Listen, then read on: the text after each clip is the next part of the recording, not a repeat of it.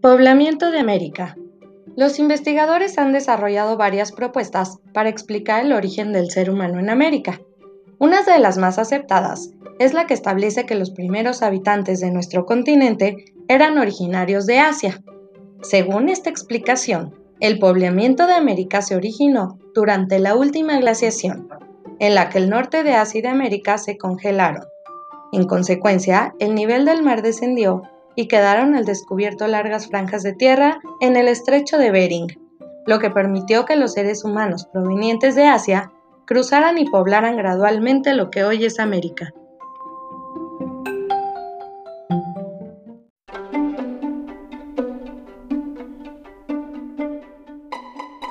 Otras teorías. Otras investigaciones sostienen que el poblamiento de América se realizó por varias rutas y en diferentes momentos. Por ejemplo, proponen que los pobladores de Europa Occidental pudieron haber llegado a Norteamérica por el Océano Atlántico, que estaba parcialmente congelado por la glaciación. Posteriormente, otros grupos del sureste de Asia llegarían navegando por el Océano Pacífico.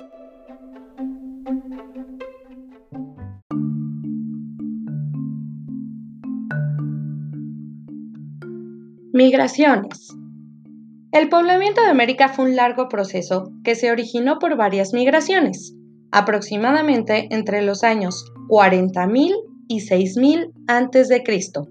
Durante ese tiempo, las formas de vida de los grupos que poblaron el continente fueron modificándose debido a sus necesidades y a la adaptación al espacio geográfico.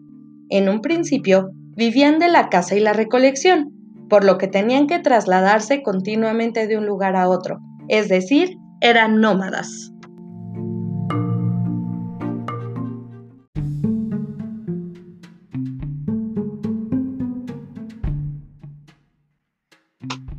Tiempo después, estos grupos humanos desarrollaron la agricultura y la domesticación de animales, lo cual generó las primeras poblaciones sedentarias que se establecieron en un lugar de forma permanente.